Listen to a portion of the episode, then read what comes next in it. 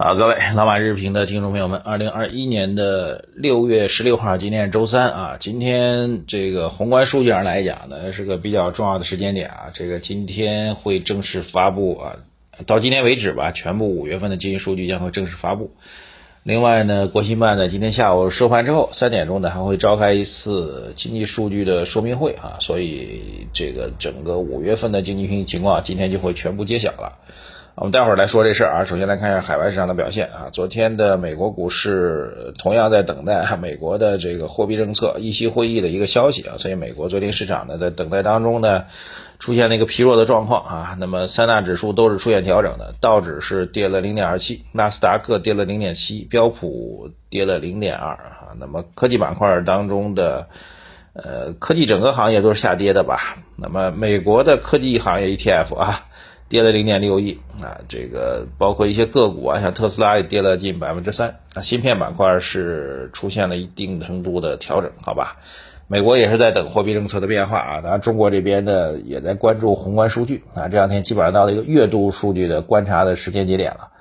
呃，其实客观来讲呢，美国这边啊，这个整体的市场预期还是比较清晰的啊。美国这边因为对每次的货币政策啊、议息会议都会形成比较明确的市场预期啊，这种预期之下的准确度是非常高的。那目前来看呢，美国这边出现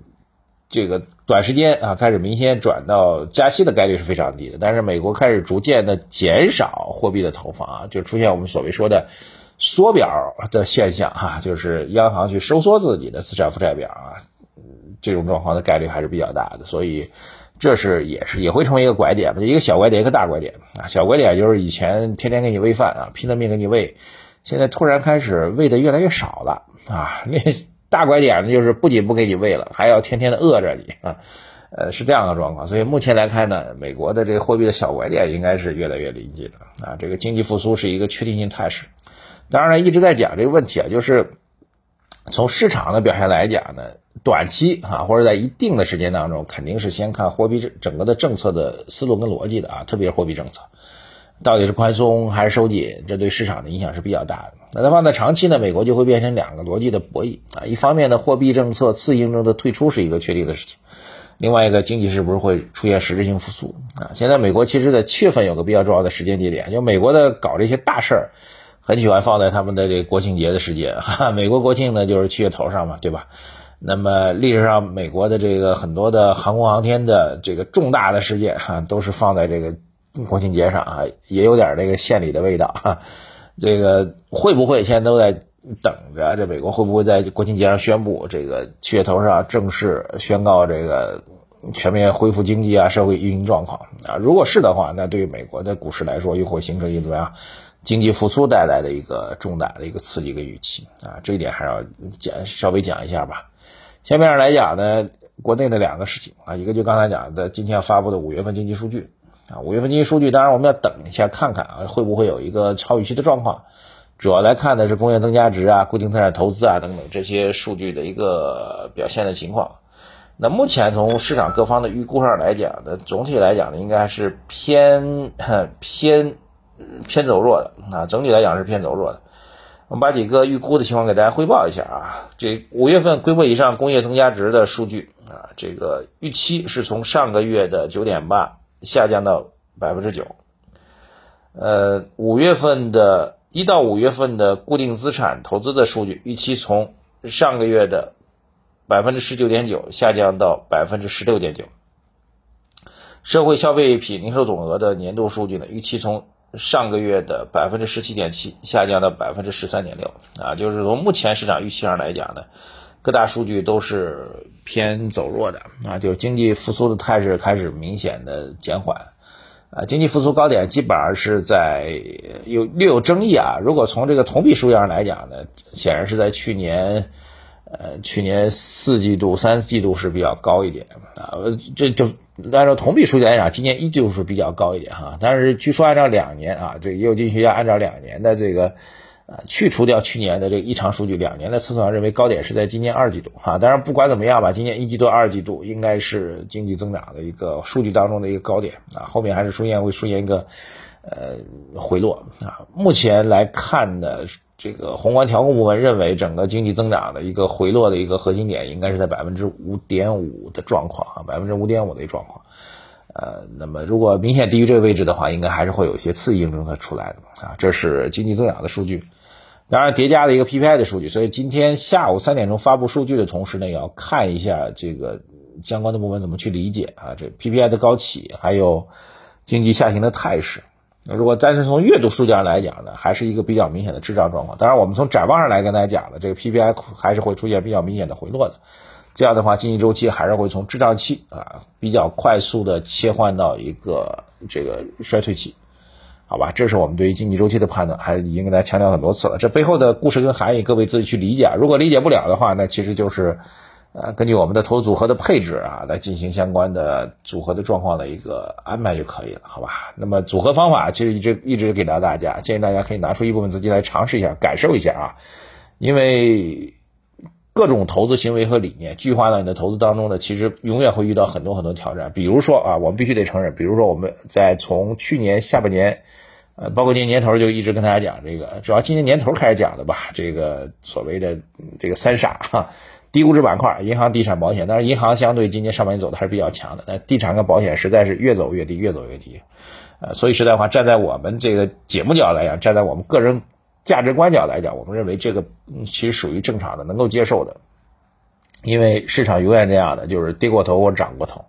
但是跌过头到这种地步，我们也能够理解啊，这个大家持仓当中的心理的压力啊、煎熬啊，也确实确实可能理解啊。如果单纯持有这一个具体的板块个股的话，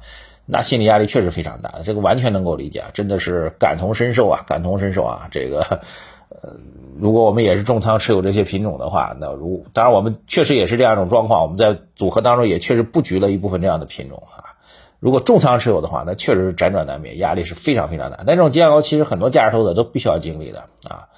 呃，很多人说价值投资好像挺简单的嘛，对吧？你低估了就买嘛，然后等它慢慢高估了，你不就赚钱了吗？就这么简单。但实际上不是这样的。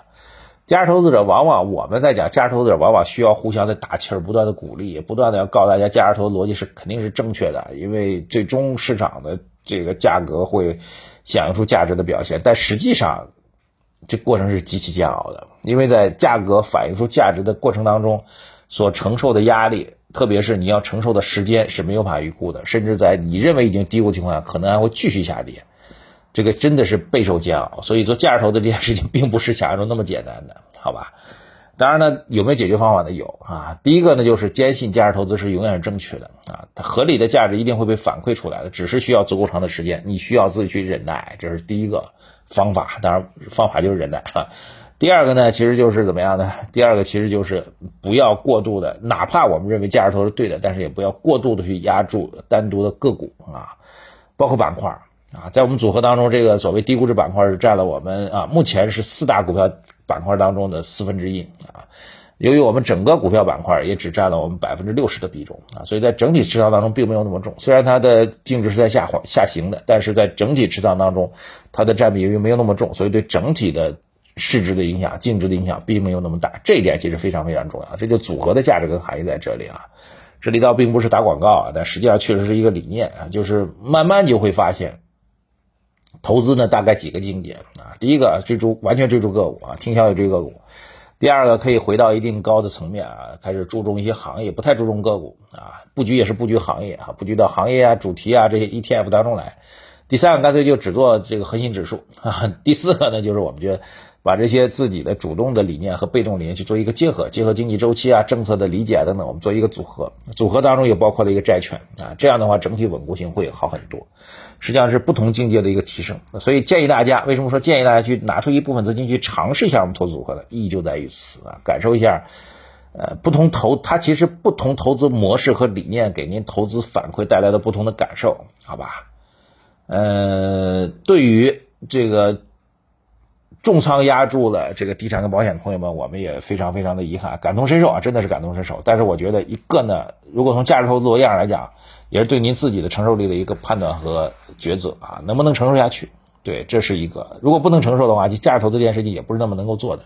另外一个就是，还是无论如何再低估了，对于个人投资者来说，特别心理承受力比较弱的个人投资来说，不要去简单的压住个股，还是把它放到组合当中，作为一部分的配置当中，这样才会有意义，有进攻。有防守，同时有债券作为一个稳定收益打底啊，这其实才是保证稳定回报，最重要的是不让你心态崩掉的一个重要的投资方法啊。这个我觉得还是要把这个事情，